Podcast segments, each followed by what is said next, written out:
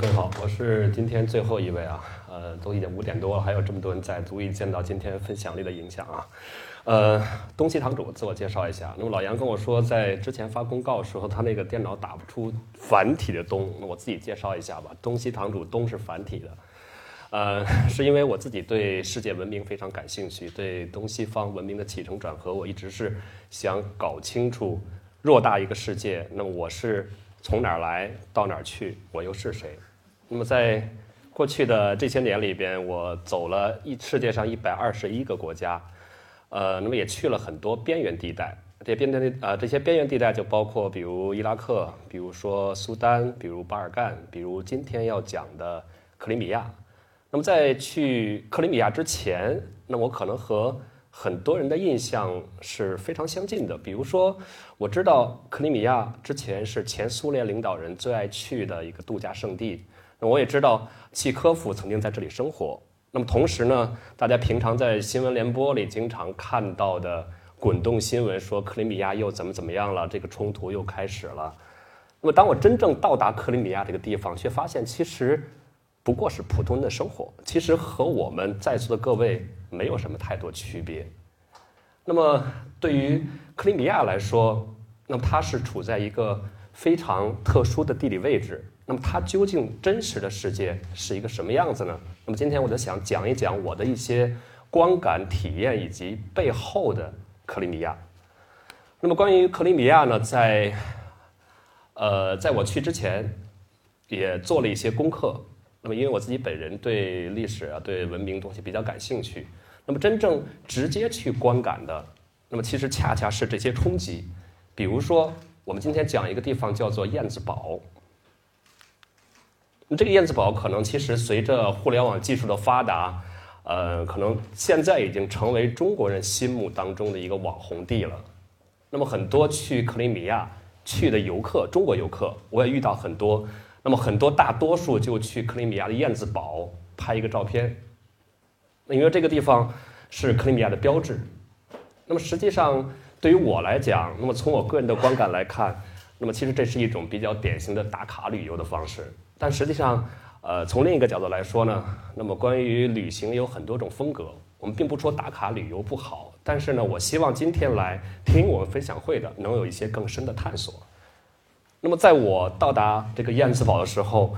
呃，有一个很有意思的现象，就是那个地方有很多很多卖纪念品的，无论是中国游客还是欧美的游客都非常多。那么，如果从它背后的，包括它背后的故事，包括它呃它背后的历史去了解，其实这个燕子堡本身并没有太多故事可以讲。那么，它大大大概的历史大概也就是一百年左右，它大概是在十九世纪末期到二十世纪初期。曾经一个波罗的海的一个日耳曼的石石油大亨，把之前的一个木质的小木屋改成了现在克里米亚的燕子堡。大家可以看到，这个木质小木屋其实是非常破旧的一个小房子。那到现在为止，可能变成了一个感觉还非常非常有气派的。但实际上，当我真正到这个燕子堡的时候，我发现其实它的地方非常小，小到一个什么程度呢？大概也就是相当于咱们今天分享会这个场地这么大，可能我们看上去感觉是很豪迈，在一个悬崖峭壁建的一个堡垒，但实际上它是非常小的。所以如果说让我下一次再选择，我是不会再去这个燕子堡了。那我们说到呃克里米亚，那么还有什么其他地方可以去呢？呃，其实对于我来讲呢，我倒是想推荐一些其他的景点，比如说，呃，离克里米亚很呃离燕子堡很近的一个地方叫做雅尔塔。那么大家呃听到雅尔塔可能很熟悉。那么如果我们学过一点中学历史的，大概都知道，那么现在世界直到现在为止运行的这个世界秩序体系叫做雅尔塔体系。没错，就是这个雅尔塔，它就在克里米亚半岛上。那么也正是在一九四五年的雅尔塔会议上，那么通过一个著名的决议，就是建立联合国。所以我们现在天天看到的滚动新闻播出的说联合国又怎么样了，又出了什么决议，安理会又怎么怎么样了，就是在克里米亚半岛上的雅尔塔，它的会议上建立的联合国。那么在呃从呃，雅尔塔有什么可看的呢？对于我来讲，呃，因为雅尔塔这个城市本身其实已经很惬意了，因为它是一个三面环山、三面环山、一面临海的。那么同时呢，在从雅尔塔到燕子堡，刚才说那个燕子堡中间有个地方叫里瓦迪亚宫，在那里我们可以看到一个非常著名的，不好，摁错了，非常著名的一个雕像。大家很多人都看过右边这个这个照片，这是一个老照片。那么它的左边是呃英国的前首相丘吉尔，中间是罗斯福，这边是斯大林。我们可以看到他的雕像的一个，呃，他的老照片的一个雕像版，这边也是丘吉尔、罗斯福和斯大林。那么这个地方曾经是俄罗斯的末代沙皇尼古拉斯二世的一个行宫。那么现在呢，这个里亚迪亚宫被改成了呃一个博物馆。那么大家如果下次去呃雅尔塔的话，那我非常推荐这个地方可以去看一看。那么同时还有一个地方我也是非常推荐的，这个地方叫做塞瓦斯托波尔。那么在塞瓦斯托波尔呢，说起来这个城市非常的大，它大到什么程度呢？呃，理论上塞瓦斯托波尔是在克里米亚半岛上，但实际上它的行政区划已经不在克里米亚了。我们可以想象一下，呃，它是独立于整个半岛的，但虽然它在半岛上，那么在这个地方，它相当于是在一个海口的位置，出海口的位置。呃，举个例子吧，就非常像我们的广东、深圳、澳门这块地方，可以从这个地方它是直接出海到黑海的，呃，所以说这个地方占尽了天时和地利。那么在这个地方呢，我们不仅可以看到大量的前苏联的遗迹，比如说有坦克、有军舰，那么这里也是曾经俄罗斯黑海舰队的故乡。那除了这些前苏联的东西，其实还可以看到很多古希腊的东西，这可能很多人很意外。因为这个地方在过去两千年，大概在公元前后，那么这个时候其实它是一个古希腊殖民地。那么这个照片就是古希腊殖民地叫切尔索尼索斯。那除了古希腊的一些遗迹，其实还可以看到更丰富的，比如说我们可以看到非常漂亮的马赛克。那么是因为它在古希腊之后又被东罗马帝国统治，那么后来又有了拜占庭帝国，所以说整个的塞瓦斯托波尔是一个。非常非常丰富、非常多元的地方。那么，如果大家对旅游观光感兴趣，那么未来呢？呃，应该说现在俄罗斯其实已经在有很多航线通航，比如现在从俄罗斯索契可以直达克里米亚，有航线坐船就可以过去。那我相信未来随着中俄的发展，那么未来还有更多的航班飞往克里米亚。那么大概介绍了一些比较具象、比较直观的东西。那么既然今天我们的刚才 PPT 说是硬核下半场，那我们下面就从我自己的一些观感深入到一些体验。那么我从历史和地缘政治的角度来讲一讲克里米亚。呃，那么提到克里米亚，其实我首先必须强调一点，那么克里米亚其实它是一个特殊的地区。为什么叫地区呢？因为刚才我们讲了智利，讲了阿根廷，那么也讲了肯尼亚，包括冈仁波齐、西藏。大家一说智利、肯尼亚、阿根廷这些地区，很明显都知道这是主权国家。那么对于西藏，大家说是中国西藏，但是克里米亚有一点非常不一样，它是一个特殊的地区。那么为什么说是特殊的地区呢？因为它在法理上是归属于乌克兰的，但实际上它在控制方面又被俄罗斯实际控制。那让我们先暂时从呃刚才的燕子堡，那么从塞瓦斯托波尔海口的一个具象的景观抽象这个抽身出来，我们先看一下地图。我们大家可以看到克里米亚在哪儿？那我一般来说，我们如果看欧洲地图看不大清楚的话，就找这个靴子。这个靴子其实意大利，大家都知道意大利长得像靴子。那么再往这边一点儿，这边是希腊、罗马尼亚、土耳其。那从土耳其往上这大片海域就叫做黑海。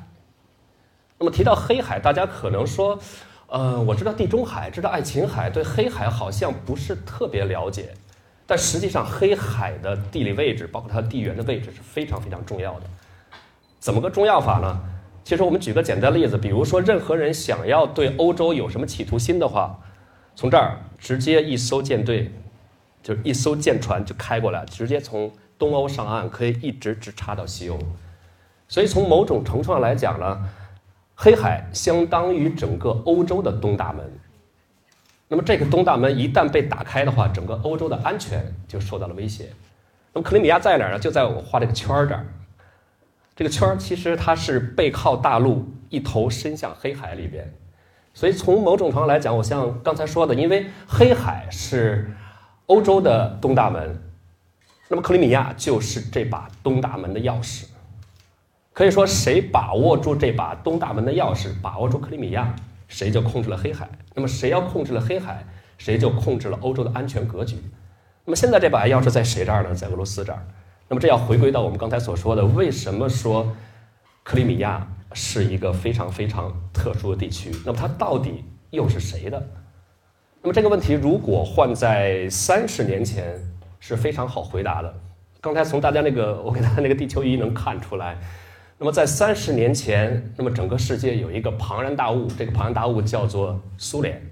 当时不仅是现在的俄罗斯、乌克兰、克里米亚，甚至包括整个东欧的罗马尼亚、保加利亚，那么这些包括捷克斯洛伐克、波兰，这些其实都是归属于苏联的。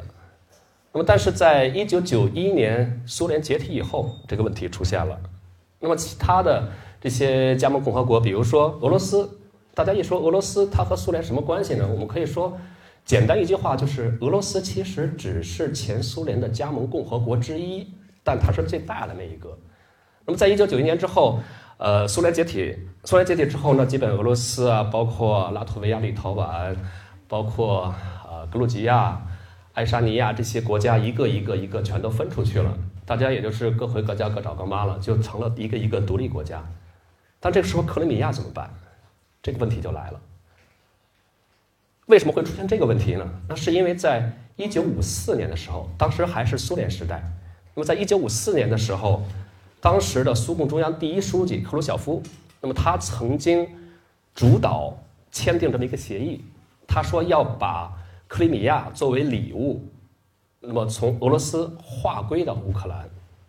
那关于此呃有关于此呢，后世有很多猜测。那么有人说，呃，克鲁晓夫是从乌克兰出来的。所以他对乌克兰很有感情。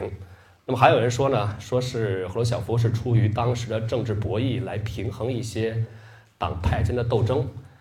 但无论如何吧，那么因为赫鲁晓夫这一个人的行为，就造成了后面的很多麻烦，以至于在一九九一年苏联解体之后，一直到二零一四年，大概这二十多年的时间里，那么克里米亚其实是一直归属于乌克兰的。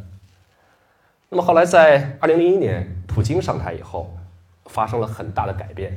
说我们看到那些秀肌肉啊、秀拳击、秀柔道、秀钢琴。那么同时，他在上任以后，那么也整顿了俄罗斯的国内。他不仅清除了很多的资源寡头和金融寡头，那同时，他也力主从乌克兰要拿回克里米亚。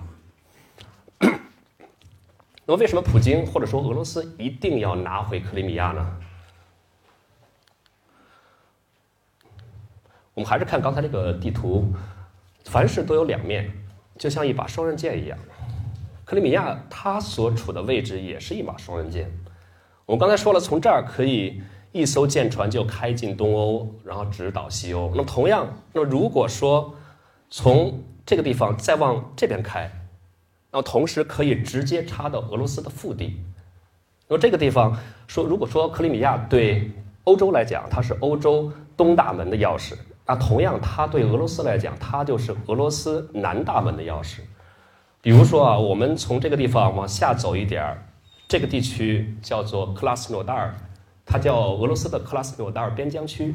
往下再走一点，靠近格鲁迪亚这边有一个小城市，就是我们都知道2014年冬奥会那个地方叫索契。那么再往上一点儿，这个地方叫伏尔加格勒。伏尔加格勒现在叫这个名字，是因为它靠近伏尔加河。那实际上它过去有一个名字叫做斯大林格勒。如果我们大概了解一点二战史的话，都知道在二战期间有一场非常轰轰烈烈、很惨烈的战争，就叫做斯大林格勒保卫战。死了多少人呢？死了二百多万人。那么其中仅仅俄罗斯一方，或者说当时的苏联一方，就付出了一百一十多万人的伤亡。所以有了历有了非常惨痛的历史教训，俄罗斯不敢不守好这个东大门的钥匙。那么具体来说，俄罗斯又是怎么拿回这个钥匙的呢？其实说起来，这个像过家家的游戏一样。在二零一四年，俄罗斯先策动克里米亚以及刚才我们说的它的直辖市塞瓦斯托波尔先从乌克兰独立，这是第一步。第二步，再让独立的克里米亚和塞瓦斯托波尔以主权国家的形式再加入俄罗斯联邦。应该说法理上没毛病，都没问题。先独立，然后再加入。但是其实国际社会很多时候就是一个过家家的游戏。如果从明眼人一看就知道，这是俄罗斯自导自演的一出戏。演给谁看呢？其实就是演给欧洲和美国看。为什么呢？因为在大概二十年前，大家如果熟悉的话，可能知道有一个南斯拉夫内战。因为南斯拉夫内战当中，其实就是北约主导的西方国家，西方国家主导的北约。那么他策动塞尔维亚南部的科索沃从塞尔维亚当中独立。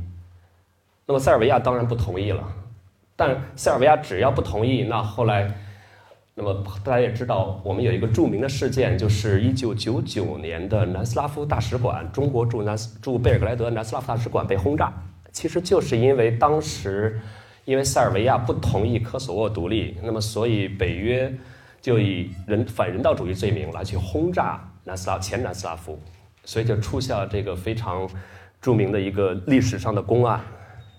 那么具体来说，呃，这次旅行呢，呃，应该说这次旅行我是从乌克兰 先去乌克兰，然后再去的俄罗斯，再去的克里米亚。那么大家注意这个顺序啊，为什么说乌克兰、俄罗斯、克里米亚？因为这里边有一个非常重要的关键词，这个关键词就叫签证。那么如果长途旅行的话，很多时候这些签证是个很麻烦的问题。那么因为现在在法理上来说，克里米亚半岛还是归属于乌克兰的。虽然它实际是被俄罗斯控制的，但如果对于旅行者我们要去的话，那可能就有一点麻烦了。我举个简单例子，如果说我先去了克里米亚，再去乌克兰，这就成了问题了。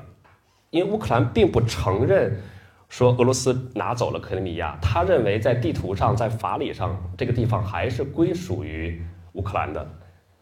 那么，所以大家能想象，如果我一旦先进入了克里米亚这个地方，因为是实际控制在俄罗斯一方，如果我先进了克里米亚，它的海关的人，包括所有盖章的人，都是俄罗斯的章。那么这个时候，如果从克里米亚再去乌克兰的话，那可能我就要进小黑屋了，因为它相当于你去了一个敌对国家控制的地方。那么，所以这次我的实际的走向，我是先到了乌克兰，然后再去俄罗斯。从俄罗斯的圣彼得堡再飞到它的首都新菲罗波，等于是这样一个顺序。那么通过这次呃整个这样一个顺序的，我也走访了很多当地人，就是这些事件的当地人对呃二零一四年这次事件的一些观感、一些一些感受吧。那么应该说这是一个非常有意思的故事，就是因为不同的人对克里米亚的这个事情。大家的反应是不一样的。那么，首先说是俄罗斯人，俄罗斯人首先是理直气壮的说：“这有什么可商量的吗？”那么，我们就是前苏联最大的一个加盟共和国，或者说我们就是苏联的继承者。那么，我们是理所当然的要占有克里米亚的。那么，这是俄罗斯的反应。那么，乌克兰呢？乌克兰其实可以说和俄罗斯是针锋相对了。那大多数乌克兰人，那么他会说。呃，俄罗斯拿走了我们的东西，那么我们我们恨他们。有大多数其实这种这种民族对立之前是不存在的，那么在但是在苏联之后就出现了。那不过乌克兰可能有一点非常非常特殊情况，呃，它所处的位置其实更接近欧洲。大家如果去看乌克兰地图的话，在这儿，乌克兰在这儿，它几乎是一只脚插进了欧洲。那么我们算我们现在说的这个欧洲，其实不是地理意义上的欧洲。比如说，呃，你问一个任何的法国人和德国人说，俄罗斯人算不算欧洲人？他们都说 no no no，不，他们不是欧洲人，他们是野蛮人。这就是大家对俄罗斯人的一个，或者说欧洲传统，我们说法国、德国这些西欧的人对俄罗斯人的看法，这是所谓的政治意义上的欧洲，和地理上一个意义上欧洲不大一样。但是乌克兰这个地方有一点特殊的。就是因为它的地方其实已经非常接近接近欧洲了。那么尤其是比如说，呃，大家如果去乌克兰西部旅行，它西部有一个城市叫做利沃夫。那么利沃夫这个地方，如果大家去看的话，它无论是建筑样式，包括它的饮食风俗等等等等，都和我们现在说的，呃，实际大家理念中的欧洲是一模一样的。为什么？因为这个地方它传统上。不是属于乌克兰的，它传统上属于包括曾经属于过波兰，属于过立陶宛，属于过奥匈帝国等等等等。那么所以说这个地方它是一个非常非常靠近欧洲的地方，所以这里人也是非常亲欧洲的。所以这是乌克兰西部，但东部就不一样了。东部大概在这这些地方吧，我现在有点看不清。那么在东部，乌克兰东部，它是因为传统上它有很多的俄罗斯裔的居民。那么，虽然他们国籍上被划分为乌克兰这个国家，但是乌克兰这个国家其实才仅仅二十多年，在二十多二十几年前是没有乌克兰这个国家的。就像我们一个很大的矛盾，就是我的国籍是一个地方，但是我的血缘包括民族属性，那么他都是俄罗斯人，所以这是一个很拧巴的事儿。所以在这些地区的人，如果我问到他，那他们大多数都和本土的俄罗斯人没什么区别，他们都说。那克里米亚就该归俄罗斯啊？那这有什么可说的吗？那甚至说一些非常非常极端的这种当地的居民，他们甚至说乌克兰这个国家就不该存在，他当时从苏联分出来就不该存在，他就应该归俄罗斯。呃，甚至说我们乌克兰，尤其是现在大家如果去看新闻的话，有两个州，就大概大概就在乌克兰东部，一个叫顿涅茨克州，一个叫卢甘斯克州。那么这两个州的居民，甚至更极端的说。我们也应该学习克里米亚，从乌克兰独立出去，然后再归俄罗斯。但这两个地方非常大，如果真去独立出来的话，那整个乌克兰基本就不存在了。所以说，呃，从俄罗斯的视角，绝大多数俄罗斯人都说克里米亚应该归俄罗斯。那么在乌克兰这边来看，东部人会说：“OK，那我和俄罗斯的想法是一样的。”那么西部人会说：“那这俄罗斯是侵略行为，因为他们是亲欧洲的。”那么再到克里米亚这边，又非常有意思了。那么他作为一个当事者，他是怎么看的呢？那我们知道，其实长期以来，克里米亚这个半岛在苏联时代，它实际上是俄罗斯人、乌克兰人混居的。那么这些地方的人，其实他的想法是非常复杂的。而且到了克里米亚半岛上，还有另外一个非常有意思的一个民族，就是刚才点错这个民族，这个民族叫做克里米亚鞑靼人。那其实克里米亚鞑靼人，他的民族成分又非常复杂了。我们简单来说呢，其实就，呃，举个例子吧，你可以把它想象成蒙古人，他们其实是亚洲人，他们其实是当时随着蒙古西征一路裹挟过来的中亚的，包括突厥人、土库曼人等等，最后他们有一个统一的名字叫鞑靼人。那么这些鞑靼人他们是怎么想的呢？那说起来，克里米亚到底是谁的？我们刚才问的这个问题，其实克里米亚在苏联以前，它既不属于乌克兰，也不属于俄罗斯，它其实属于人家鞑靼人的，因为鞑靼人曾经在这个地方建立了一个小的，我们叫韩国，就是三点水一个干那个国家，韩国叫克里木韩国。那么真正大概在十八世纪的晚期，也就是中国的乾隆年间吧，那么当时。俄罗斯沙皇有一个著名的女沙皇叫叶卡捷琳娜二世，那么她吞并了克里米亚，才把克里米亚纳入到沙俄里边。那么后来苏联又继承了沙俄，才有了后来说克里米亚属于苏联。当时还没有说乌克兰和俄罗斯之争。那么所以对于克里米亚的鞑靼人，他们的内心就更纠结了。那么以至于出现什么情况呢？以至于出现到二战的时候。其实这个事儿已经过了几百年了。到二战的时候，有一些鞑靼人甚至和纳粹合作，给纳粹当带路党。所以说，我们的历史观有时候呃没法简单的去评判，说他当带路党，他是叫苏奸也好，还是怎么样。但实际上，在鞑靼人看来，说我管你是苏联鬼子还是德国鬼子，反正你们都是侵略者。那也许说德国真的把苏联打下来之后，那我还能翻身。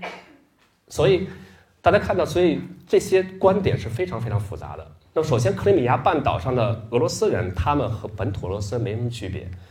那乌克兰人和鞑靼人他们就很复杂了，所以他们大多数认为是俄罗斯侵略了克里米亚，拿走这个地方。不过有一点比较，呃，比较比较沮丧的吧，就是因为在俄罗斯占据了克里米亚之后，那么大概呃几年间，呃，从这个岛上之前是乌克兰人、俄罗斯人以及鞑靼人混居，大家本来关系还很好。那么基本上，除了这个事件发生之后，就有大量的乌克兰人和鞑靼人移居到了乌克兰。那么移居有的有的很多甚至已经移居到海外，所以他们现在这些作为少数民族，其实已经没有太多的发言权了。那么所以说我刚才说到这几个人的这几种人的观点，那么其中最复杂最复杂，可能比鞑靼人还要更复杂的就是，呃，怎么讲呢？就是既和俄罗斯有关。又和乌克兰有关，比如说我这个朋友，那么他其实是我说是中间这位啊。那我当时第一天从圣彼得堡飞到他的首府新菲罗波的时候，是中间这个朋友接我的。那他旁边这位是他的一个朋友，他听说有一个中国人要来，好啊，他就从城市的另一端跑过来，一定要见我。我说你为什么要见我呀？呃，他说其实我想。问一问，说去中国工作有没有什么什么机会？因为他听说在中国有很多的俄罗斯人在那边教英语，所以收入还不错。我还真就给他提供了一些线索，因为确实是我有很多朋友在很多国外朋友在中国教英语，不过他那个英语这就不敢恭维了吧？但人家确实有这个想法。后来晚上吃饭的时候，我们就聊了聊，然后他的故事让我听起来觉得有一点忧伤吧。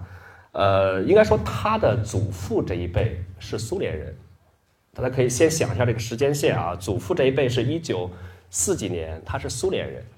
那么到后来，那么他因为工作原因，他一开始在莫斯科工作，因为工作原因后来调到了克里米亚来工作。因为这个其其实大家如果熟悉中国过去几十年的体制，那么和苏联其实有点像。那么基本一纸调令，你说去哪儿就去哪儿，那么就来到了克里米亚工作。那么来克里米亚之后，后来又遇到他的奶奶，那么后来又有他的父亲、母亲，又有了他。那应该说，在这段时间，在克里米亚这段时间，那么他们还是苏联人。不过到一九九一年之后，事情发生变化了。一九九一年之后，因为分出了乌克兰和俄罗斯，那这个时候他的国籍就改成了乌克兰。那么这个事儿其实本身已经很拧巴了，也就他既和乌克兰有关，又和俄罗斯有关。那么后来又到了二零一四年。又出现俄罗斯又拿回了克里米亚，所以你说他到底是应该心向哪边？他自己到底是俄罗斯人还是乌克兰人？其实他自己也说不清楚。所以以至于到最后快吃完饭的时候，我非常非常小心翼翼地问他这个问题：我说你怎么看克里米亚的事儿？他说你别问我这个事儿了，这个事儿我自己都说不清楚。我说没关系，我我我只是感兴趣而已。他说我不想说这个问题了，我只想问去中国怎么工作。所以抛去所有的历史、政治、地缘格局、大国冲突、东西方的文明冲突，其实我们会发现，对于老百姓来讲，其实他们只是想过普通的生活，只是想过一个平凡的生活，让生活变得更好。这可能就是每个人的诉求。这也是我在旅行当中的。一种体验吧，呃，那么基本上我想讲的大概就是这些。那么也像，呃，我曾经跟很多朋友讲，我说旅行本身是一个非常非常个人体验的东西，而世界本身是一个多棱镜。虽然我走过一百二十一个国家，但是其实每个人眼里所见的东西都不一样。所以我刚才讲的可能更多是从我的个人偏好，从文化方面的分享。那么包括未来如果大家去。克里米亚，或者如果去俄罗斯、乌克兰这些地方，如果想去问，也可以去再去问。那么大家如果去走的话，即便我刚才非常不推荐燕子堡这个地方，大家如果想去，依然可以去。那么即便我非常非常推荐说塞瓦斯托波尔或者呃雅尔塔这些地方，大家如果觉得没有时间或者没兴趣，也可以不去。因为在我看来，走过这些国家之后，我感觉。无论工作还有学业，除去这些事情之外，旅行本身是一种非常自由的穿行。那么，也希望大家在你的旅途当中，那么能够找到属于你的克里米亚。谢谢各位。